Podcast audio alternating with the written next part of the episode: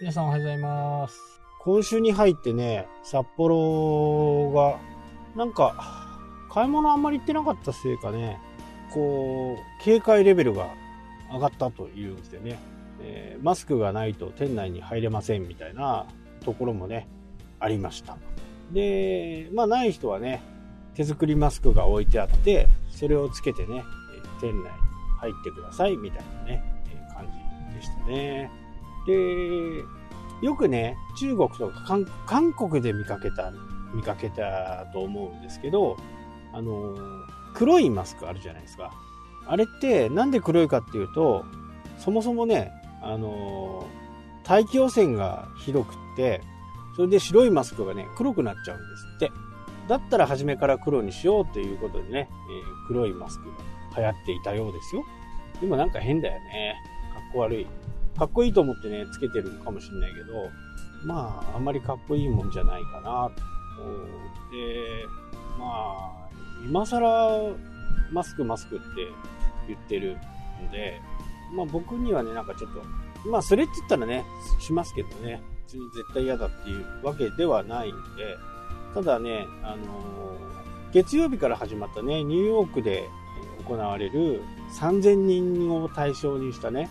抗体検査。これがね、どういう風な結果になるのかね、非常に楽しみですね。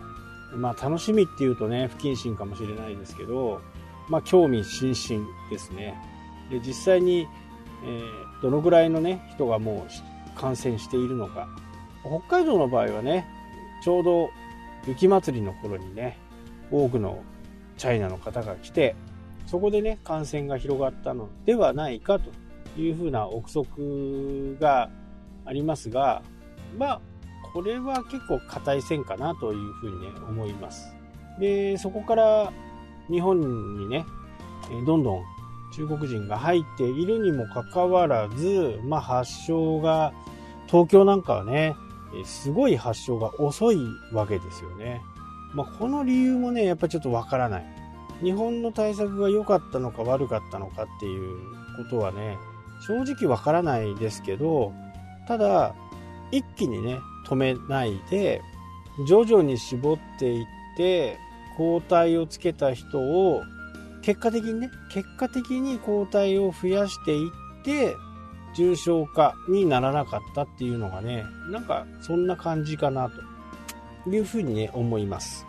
で、アメリカの方は、まあ、コロナ、COVID がね、発症されてすぐに西海岸を止めましたよね。で、それでもやっぱりアメリカに入ってくる人たちは東から入ってきたんで、えーニューヨークがね、大きな感染源になったのではないかと言われているんですけど、3000人無作為にやった検査がね、どのくらいいるのかなっていうふうにね、すごくこう、興味ありますね。もう実際にかかっている人もね、すごく多いんじゃないかなっていうところがね、まあ、PCR 検査よりはね、えー抗体検査の方が、まだ精度は高いと思うんで、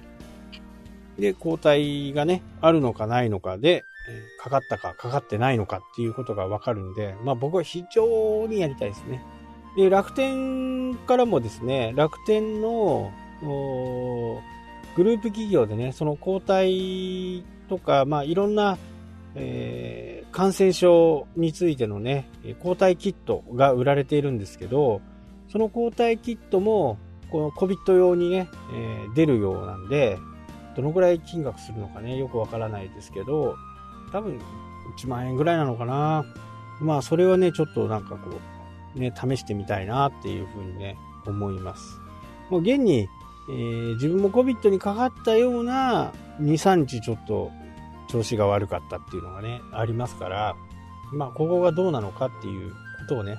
確認したいなという意味でね、決してね、遊びでやってるわけじゃなくて、まあ、自分の考えが、どうだったのかっていうこととかね、この市中感染の大きさがね、どういう風なものなのかというところと、まあ、飛沫とね、言われてますけど、実際は飛沫で感染する人は、非常に少ないのではないかなっていうふうにね、えー、今までの専門家の話を聞いてね、僕自身は思っています。まあ僕が勝手に思ってるだけでね、どうかわからないですけど、まあ、僕はね、外行ってなんかし終わった時はね、必ずやってますんでね、シュッシュをね。これ癖になるといいですよね、きっとね。だいぶ、だいぶ癖になってきましたから、これは非常にいいのかな。まあ、抗体検査をやれることになるとね、えー、また日本の雰囲気がガラッと変わって、5月6日のね、えー、解除がうまくいくんではないかなっていうふうにね、思いますね。一つの山場。で、えー、そこからね、収束っていうのはもう発症者が出ないことを言うんで、まあ年内はかかるのかなとは思いますけどね、えー、どうしてもこう抗体ができるまで、えー、体が弱っていていたりするとねそういう方はねやっぱり重症化になるというふうに思いますんでとにかくこの抗体検査はね早めに日本政府もねえやってほしいなとそれから経済対策をねしっかりやっていくという形ですかね。で、ゴールデンウィーク明けにはね、えー、持続化給付金の申請もしようと思ってるんで、まあ、ただ、あのー、前もね、言いましたけど、これ国からもらう補助金とかね、給付金っていうのは、後から難癖つくんで、あのー、正しくやらないと、後でね、これ出してくれ、あれ出してくれっていうのも国の上等手段ですから、初めそんなこと言ってなかったのに、途中からね、いろいろ言ってくるんで、正しくやらないと、えー、寄付金に関してはね、その、もらえるお金っていうのは、えー、返してくれというふうに言われますし、えー、最悪の場合はね、詐欺で訴えられる。まあ、詐欺の罪ってすごく重いんで、非常にね、気をつけてやらないといけないと思います。融資はね、えー、多少嘘を言っても、お金借り、まあ、安くね、金利にはなってますけど、根本的にはお金返すんで、多少のね、えー、悪さはいいのかなというふうにね。まあ5%下がってる、世の中ね、5%下がってない業者、企業ってあるのかなって考えるとね、まあスーパー、スーパーだって下がってるだろうしね。まあ専門的にね、宅配をやっているところはもういいでしょうね。ますます売り上げが上がっていく感じがしますよね。あとはあまり考えられないですよね。5%減らない会社っていうのはね。普通にやって15%減るのはね、当たり前で、飲食なんか7割、8割ですから、